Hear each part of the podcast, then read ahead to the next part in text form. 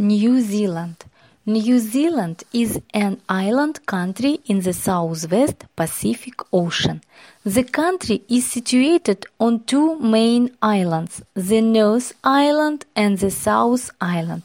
Wellington is the capital of New Zealand and Auckland is the largest city. English is the official language of New Zealand and is spoken throughout the country. Britain gave New Zealand a constitution in 1852 when it was a British colony.